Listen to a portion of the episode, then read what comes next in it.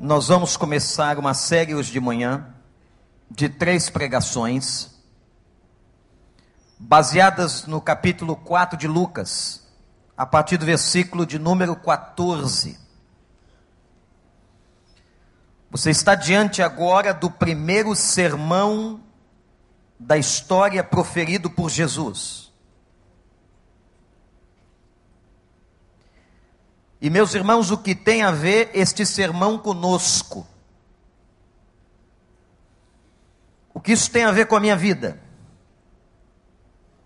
O que tem a ver com a sua vida? Então olha para mim e presta atenção. A imagem neotestamentária da igreja é que nós somos o corpo de Cristo. Se Cristo é o cabeça da igreja, nós somos o seu corpo. Portanto, a igreja é a continuidade do ministério de Cristo. Nós somos a continuidade da encarnação de Cristo. Sabe o que isso significa? Preste atenção e veja o tamanho da responsabilidade que eu e você temos. Quando a sociedade, o mundo olha para nós, eles precisam ver a Cristo. Porque eles olharão para nós e dirão: Eis aí o corpo de Cristo, as ações de Cristo, as mãos de Cristo, as pegadas de Cristo, o andar de Cristo. Nós somos a continuidade. Ele voltou para junto do Pai, mas ele deixou a igreja, o seu corpo. E essa igreja continua a desenvolver a sua obra.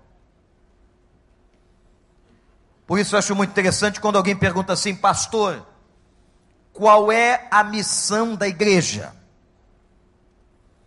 A missão da igreja, em outras palavras, é a continuidade da obra de Cristo, da missão de Cristo. A missão de Cristo é a missão da igreja. O que ele veio fazer aqui é a obra pela qual vivemos e damos continuidade. E ele sintetizou esta obra no seu primeiro sermão.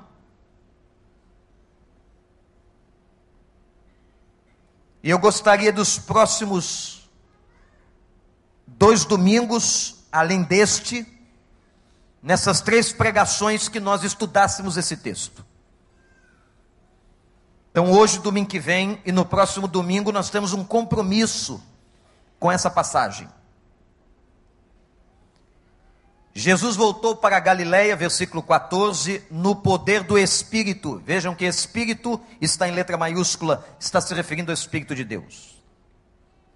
E por toda aquela região se espalhou a sua fama. Ensinava nas sinagogas e todos o elogiavam.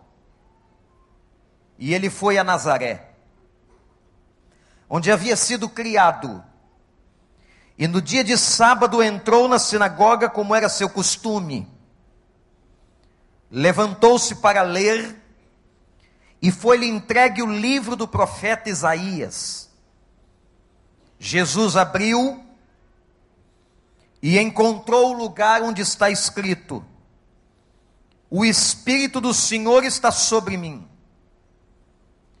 porque ele me ungiu para pregar as boas novas aos pobres ele me enviou para proclamar liberdade aos presos e recuperar a visão dos cegos, para libertar os oprimidos e proclamar o ano da bondade e da graça do Senhor. Então Jesus fechou o livro, devolveu ao assistente e assentou-se na sinagoga.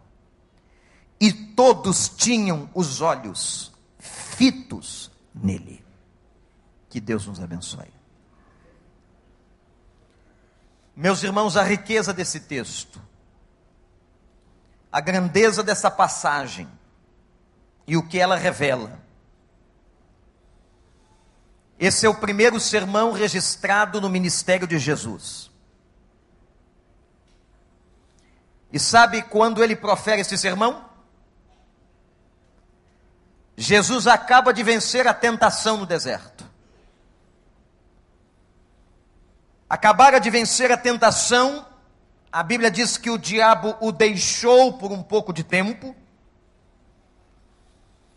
E então ele vai e agora ele chega na cidade onde ele fora criado. Interessante.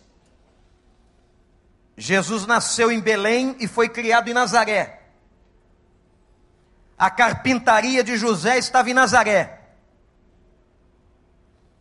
Os amigos de infância estavam em Nazaré. As pessoas viram Jesus criança. Elas viram Jesus adolescente. Elas viram Jesus entrar na sua juventude. E eu imagino o impacto, o impacto deste momento. Porque a fama de Jesus, diz a Bíblia, já estava correndo o mundo. E agora as pessoas da cidade de Nazaré deviam pensar o seguinte: aquele menino que era filho do carpinteiro, o filho de José, está fazendo fama. E a fama que ele está fazendo é porque ele cura pessoas.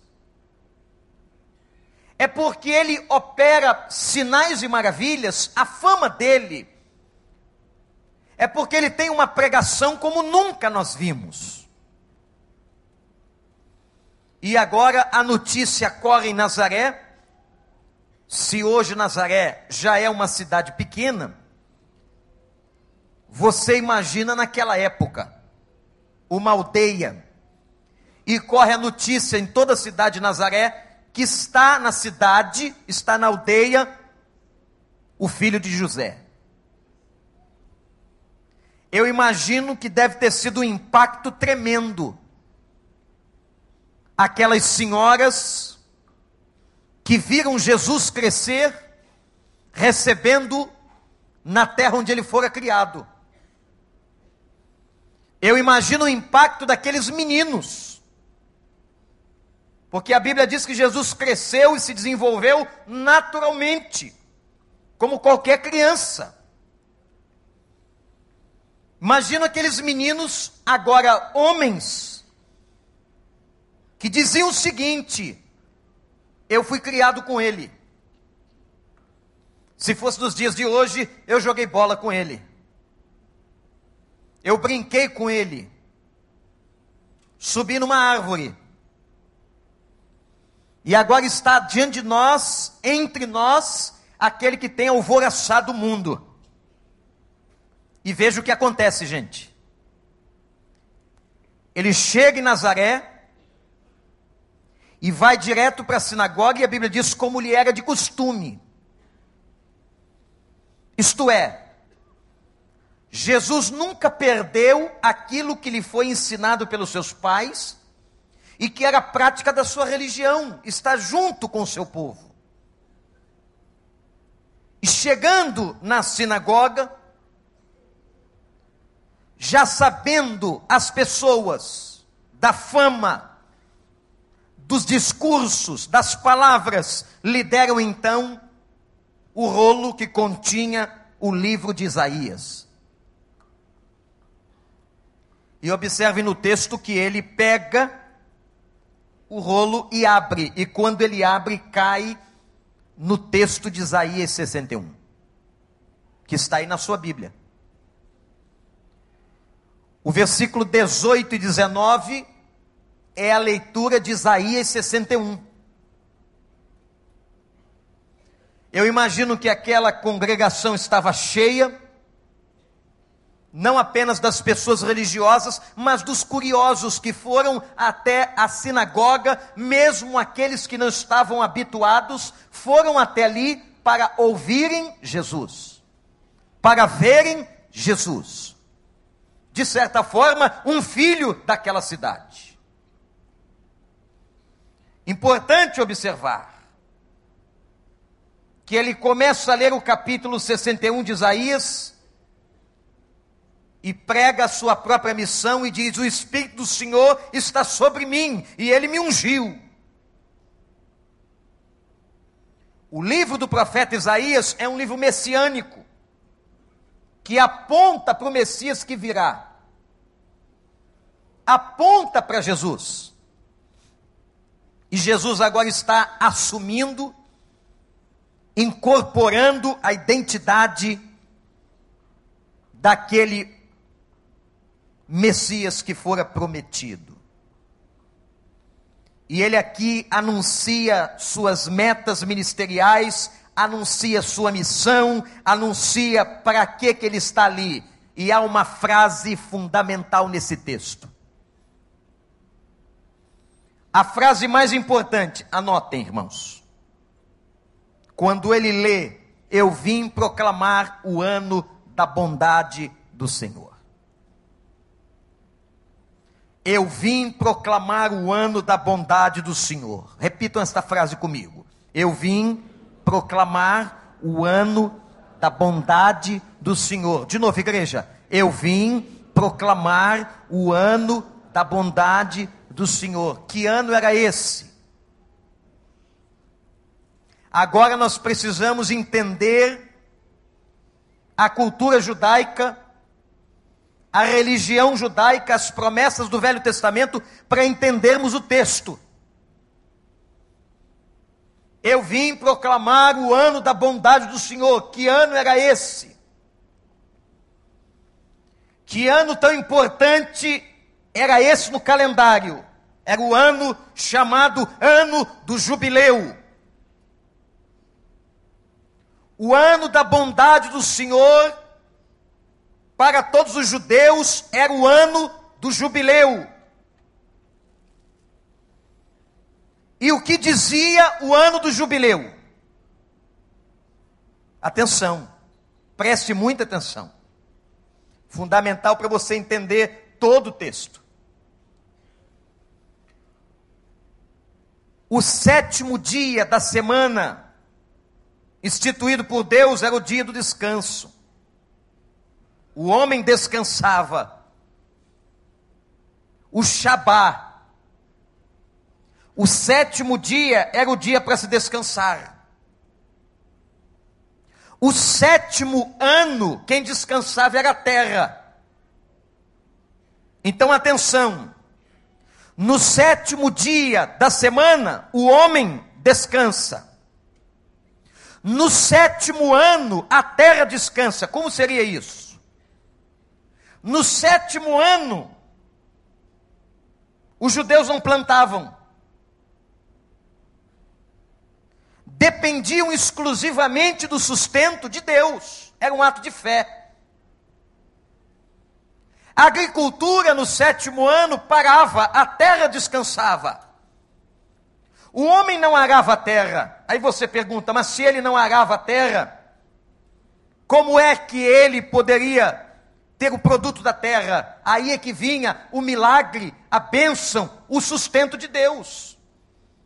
Onde Deus estaria dizendo o seguinte: preste muita atenção. Quem sustenta vocês não são vocês, não é o esforço de vocês, não é o trabalho de vocês, quem sustenta vocês sou eu, e essa verdade se dá até os dias de hoje. Atenção, meu irmão, minha irmã, você que está neste lugar, quem sustenta a tua vida é o Senhor dos Exércitos. Quem te sustenta sou eu.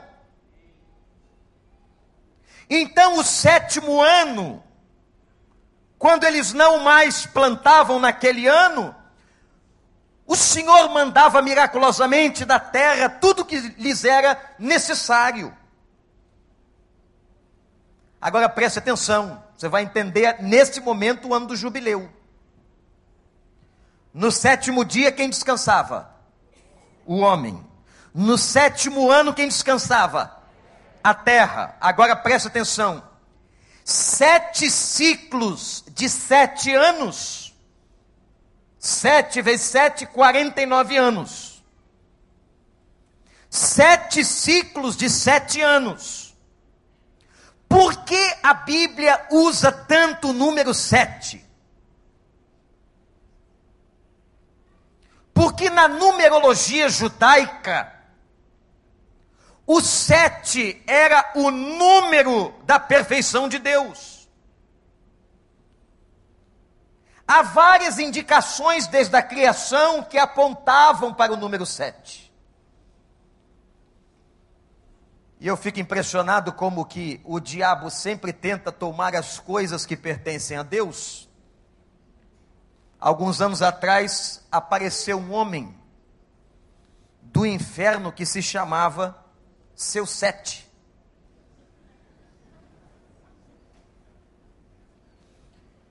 Mas só há um que na verdade é seu sete, é o Senhor dos Exércitos. No sétimo ciclo de sete anos, 49 anos, no sétimo dia da semana, quem descansava? No sétimo ano, quem descansava? No sétimo ciclo de sete anos, no quinquagésimo, depois dos 49, era o ano do jubileu. O ano do jubileu era quando completava 50 anos. E aí, você que conhece a Bíblia, vai lá em Levítico. O livro de Levítico é o livro das leis de Israel que Deus deu ao povo. E você vai ler ali o que, que acontecia, o que tinha que acontecer no ano do jubileu. E agora você vai entender todo o texto. No ano do jubileu era o ano do perdão. O ano do jubileu as pessoas que porventura haviam tomado terras de outras pessoas deveriam devolvê-las. No ano do jubileu cessava todo conflito. No ano do jubileu, o quinquagésimo, os escravos deveriam ser libertos.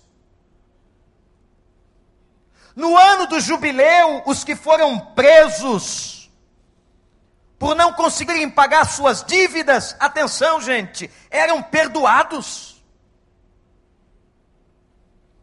Quem não tinha condições de pagar a sua dívida, era perdoado e devia ser liberto das cadeias. No ano do jubileu, as dívidas todas eram canceladas. Imagina uma coisa dessa. O ano do jubileu era o ano da graça, era o ano do perdão, era o ano da libertação de escravos, era o ano em que as pessoas se reconciliavam. Toda opressão social era anulada. Era um tempo de ações de graças.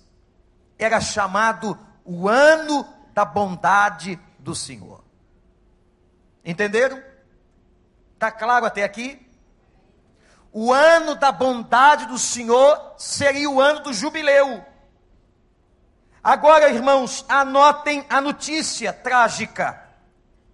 Israel nunca obedeceu Levítico 26, 34.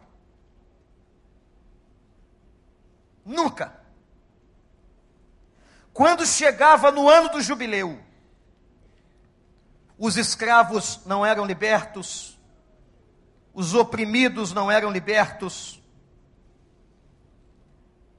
as pessoas endividadas não eram perdoadas e não havia o perdão mútuo. Esta parte da lei fora quebrada e nunca fora cumprida. Isto é, o ano do jubileu nunca aconteceu.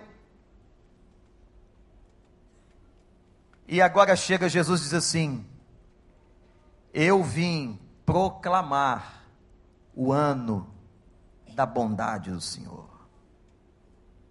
vocês não cumpriram, vocês não obedeceram, vocês não fizeram o que tinham que fazer, não trouxeram a graça, não exercitaram o perdão, porque o ano do jubileu, igreja, era o ano do perdão, era o ano da graça, mas o povo desobedeceu. Vocês não fizeram isso, mas eu estou trazendo, eu vim proclamar que o ano da bondade do Senhor chegou, a graça chegou, o perdão chegou, eu vim trazer a libertação.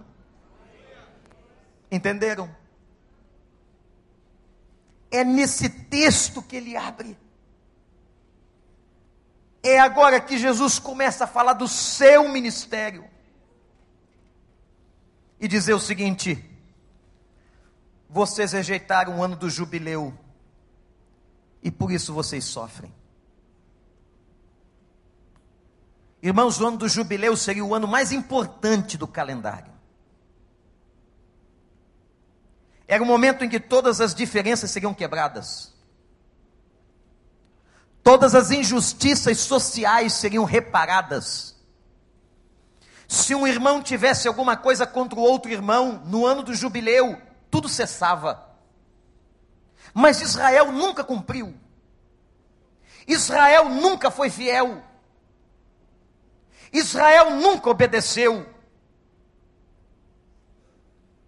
Como é que Deus podia liberar a bênção se eles não eram cumpridores do ano da bondade do Senhor?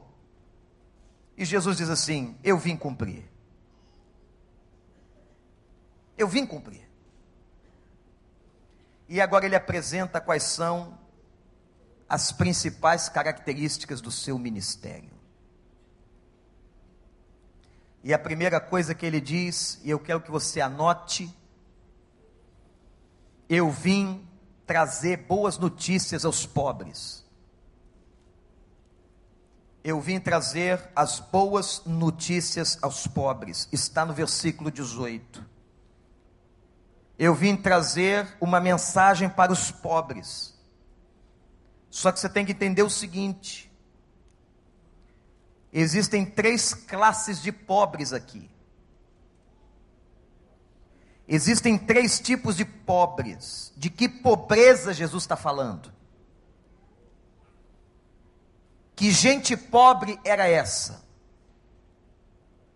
O que é que Jesus está dizendo? Será que ele está se referindo apenas aos desfavorecidos economicamente? Não, em absoluto. Ele está falando para os três tipos de pobres que existem no mundo. Quais são os três tipos de pobres? Existem os pobres materialmente. Vocês sabiam que metade do mundo, metade do mundo, 3 a 4 bilhões de pessoas vivem com menos de 2 dólares por dia. 2 dólares, em torno de um pouco mais de 5 reais. Mais da metade do planeta vive com menos de 5 reais por dia.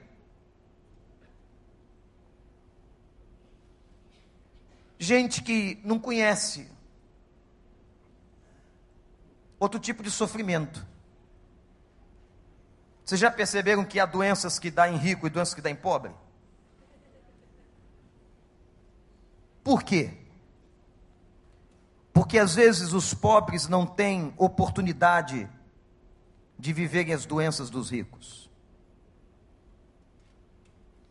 Porque talvez uma pessoa abençoada ou mais agraciada financeiramente possa se levantar um dia de manhã e dizer assim: Estou com enxaqueca, até o nome é bonito eu estou com enxaqueca e eu não posso ir trabalhar hoje.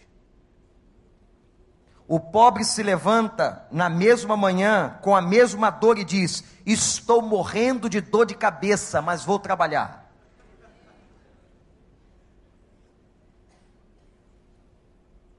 A situação econômica, financeira, é o primeiro tipo de pobreza.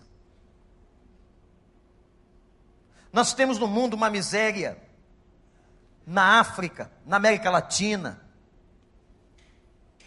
em parte da Ásia, aqui no Rio de Janeiro. Eu estava ouvindo o comandante de segurança da cidade, e ele estava falando da topografia das favelas, das comunidades do Rio de Janeiro. Beltrame estava falando da dificuldade da polícia entrar nos becos. Quando você vê uma comunidade dessa, onde as pessoas moram quase que amontoadas, literalmente, você vê ali a falta de saneamento, a falta de cuidado, a proliferação de doenças. No século XVII, na França, um estudo interessante mostrou que quanto mais próximos estivermos nas nossas residências, há uma maior, maior incidência e probabilidade de transmitirmos um, um sem número de infecções. Você imagina o cara, o desfavorecido, economicamente, vivendo naquelas comunidades, onde ali todo tipo de situação acontece, a miséria social, econômica, financeira é tremenda. Mas não existe só esse tipo de pobre. Existe um segundo tipo, uma segunda classe. São os pobres de consciência. Quem é que são os pobres de consciência? São as pessoas que, mergulhadas no seu egoísmo, não enxergam outra coisa na vida a não ser eles mesmos. Eu tenho dito aqui, quero dizer para você, se você tem sido abençoado por Deus em qualquer nível, coloque uma coisa no teu coração, meu irmão, Deus tem te dado mais para você abençoar mais. Amém ou não? Se você faz parte da outra metade do planeta que não vive com dois dólares por dia, lembre-se disso. Você pode ser o instrumento de bênção, de graça e de misericórdia na vida dos outros, até porque o ano do jubileu, e nesse processo, Deus mostrava que o sustento que tudo, gente, olhem para mim, guardem no coração, tudo que nós temos, tudo que você tem, tudo que você construiu na sua vida, veio do Senhor.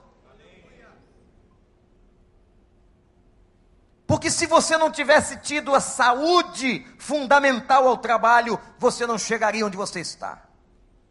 Óbvio que eu não estou falando aqui dos corruptos, dos imorais, eu estou falando de nós, trabalhadores, gente honesta que ganha o pão todo dia. Nós temos que lembrar sempre que o nosso sustento vem de Deus, quem sustenta a nossa mesa em casa é Deus, quem nos dá fartura é Deus. Eu tenho certeza, sem precisar ir à tua casa, que você tem tido muito mais do que você precisa. É verdade ou não, igreja?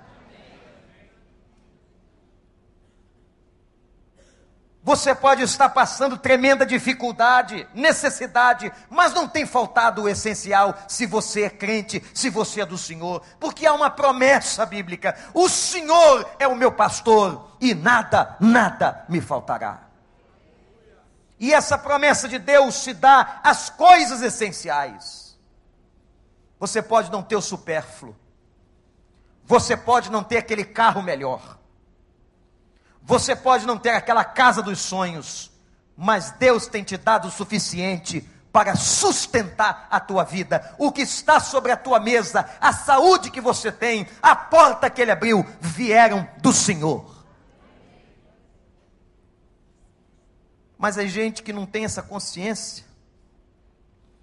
A pobreza de consciência de gente mergulhada no egoísmo, de um mundo ateu, de uma sociedade capitalista cada vez mais separada, em que as pessoas não conhecem os seus vizinhos e não estão nem um pouco interessadas nas necessidades, não reconhecem os seus pecados. Os pobres de consciência é gente imergida na imoralidade, na falta de referência. Aqueles que são pobres de consciência não conseguem levantar os olhos, como disse Jesus, e ver os campos brancos. Os pobres de consciência não enxergam outra coisa a não ser eles mesmos.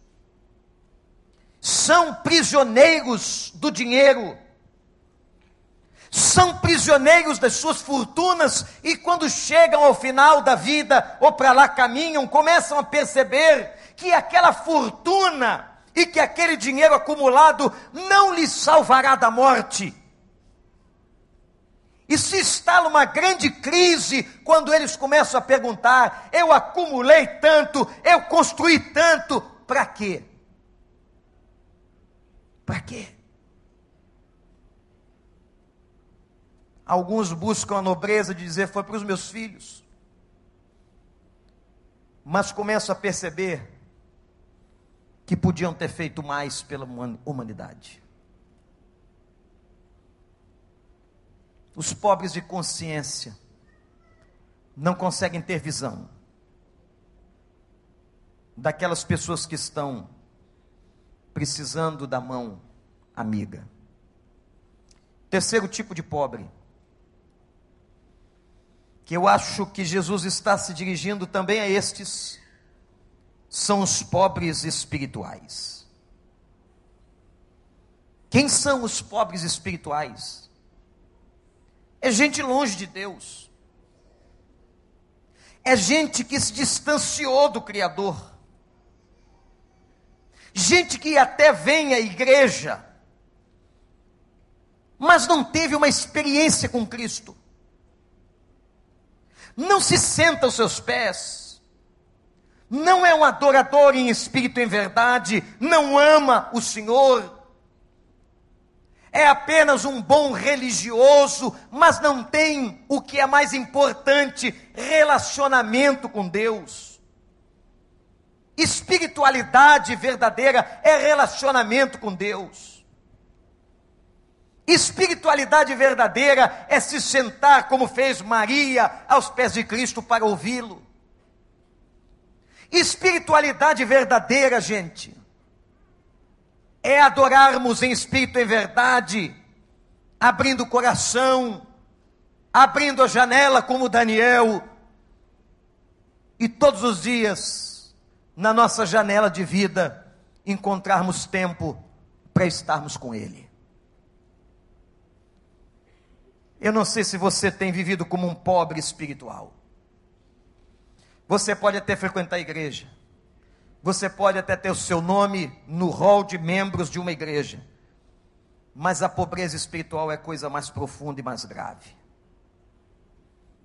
É gente que não tem comunhão. Gente que perdeu o valor e a importância de se sentar aos pés de Cristo. É gente que essa semana fez um monte de coisa, mas não teve cinco minutos para abrir a palavra dele e para dizer a ele uma coisa muito simples: Ó oh Deus, fala comigo. O pobre de espírito ou o pobre espiritual é aquele que vive mendigando por uma palavra profética. É aquele que vive buscando alguém que lhe fale alguma coisa. Por quê? Quem sabe alguém pode lhe trazer um recado, mas ele mesmo não se assenta, como fazia Maria, para beber da fonte da água da vida. Portanto, gente, não existe só o pobre de dinheiro existe o pobre de consciência e existe o pobre espiritual. E Jesus está dizendo o seguinte: Eu vim para pregar uma boa notícia aos pobres. Eu vim trazer uma palavra para vocês, pobres. Pobres materialmente, pobres de consciência, pobres espirituais. Eu vim aqui por causa de vocês.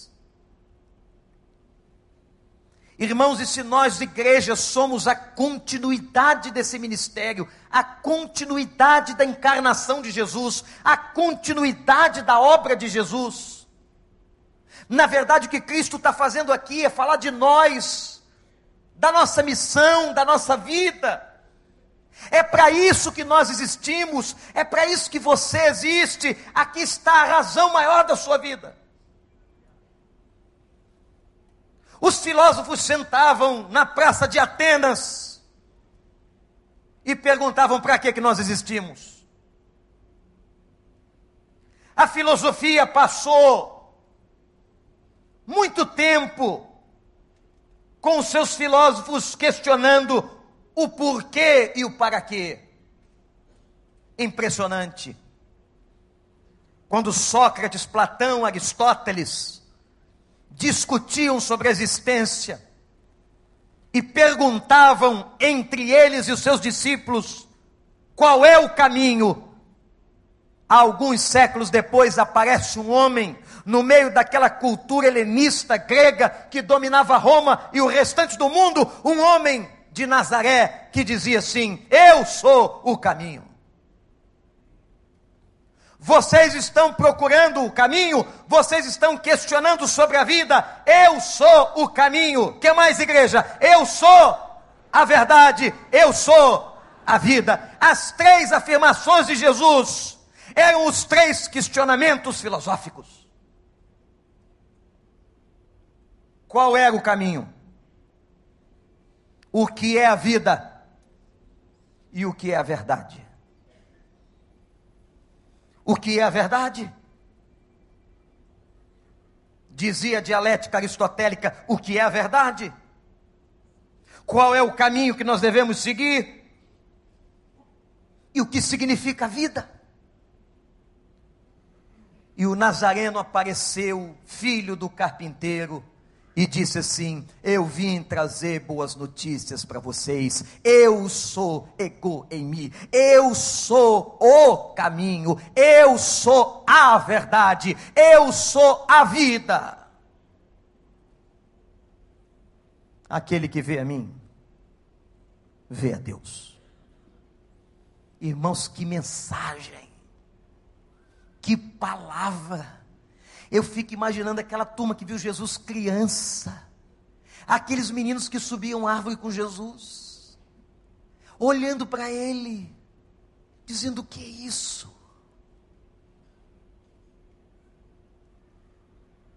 Eu vim trazer boas notícias. E o interessante disso é que ele voltou para junto do Pai, mas deixou a missão com a gente. Meus irmãos, qual é o lema da nossa igreja em 2014? Qual é o lema? Mais um. É você ganhando uma pessoa dessas. É você na sua célula buscando pessoas que não conhecem a Deus. Do lado de fora, na sua vizinhança, no seu prédio, no lugar que você trabalha, você buscando esses pobres. E tem tanto pobre com dinheiro. Que coisa antagônica. Tem tanto pobre com dinheiro, ele tem dinheiro, ele tem muitos recursos materiais, mas ele é pobre. Espiritualmente pobre sua vida é uma falência espiritual, estão agonizando nas esquinas, esperando alguém que lhes diga, que lhes conte, que lhes convide, dizendo o seguinte: venha, tem boa nova para você. Eu quero trazer uma boa notícia. Você é proclamador dessa boa notícia no nome de Jesus. Tem gente pobre do lado da sua casa. Tem gente pobre no seu prédio. Tem gente pobre do lado da sua mansão. Tem gente pobre do lado do seu escritório de luxo. Tem gente pobre andando perto de você. O Espírito do Senhor está sobre mim. O Espírito do Senhor está sobre a igreja. O Espírito Santo batizou a igreja. O Espírito Santo desceu sobre a igreja, o Espírito Santo tornou a igreja corpo, o Espírito Santo é quem unge a igreja. Você sabe qual é a unção da igreja? A unção da igreja não está num pouco de óleo, a unção da igreja está na presença do Espírito Santo. Isso é doutrina. Não confunda a unção com qualquer outro tipo de movimento. A unção vem do Espírito e é do Espírito. O Espírito de Deus ungiu a igreja. Isto é, revestiu, capacitou para que ela continue a obra de proclamar a nossa sede esse ano, igreja, é mais um, é mais um, é mais um, é mais um para Cristo, para a glória de Cristo, no nome de Cristo, a favor de Cristo, pela igreja de Cristo, partidários de Cristo. Partidários de Cristo. Como em Antioquia, quando olharam para eles, e disseram: são cristianos, cristianos, diz o texto grego. Na verdade, diz a tradução: são partidários de Cristo, são do partido dele. Eu sou do partido de Cristo. E muito mais do que ser do partido de Cristo, os discípulos foram chamados de seguidores. Meus irmãos, Aqui está o nosso ministério. Aqui está a nossa vida. Aqui está o propósito pelo qual você existe. Deus não salvou você e te arrebatou, Ele te salvou e te deixou aqui. Para que você chegue no meio desse mundo louco. Como eu disse há pouco, conversando com o doutor Harold, quanta tragédia, quantas notícias difíceis.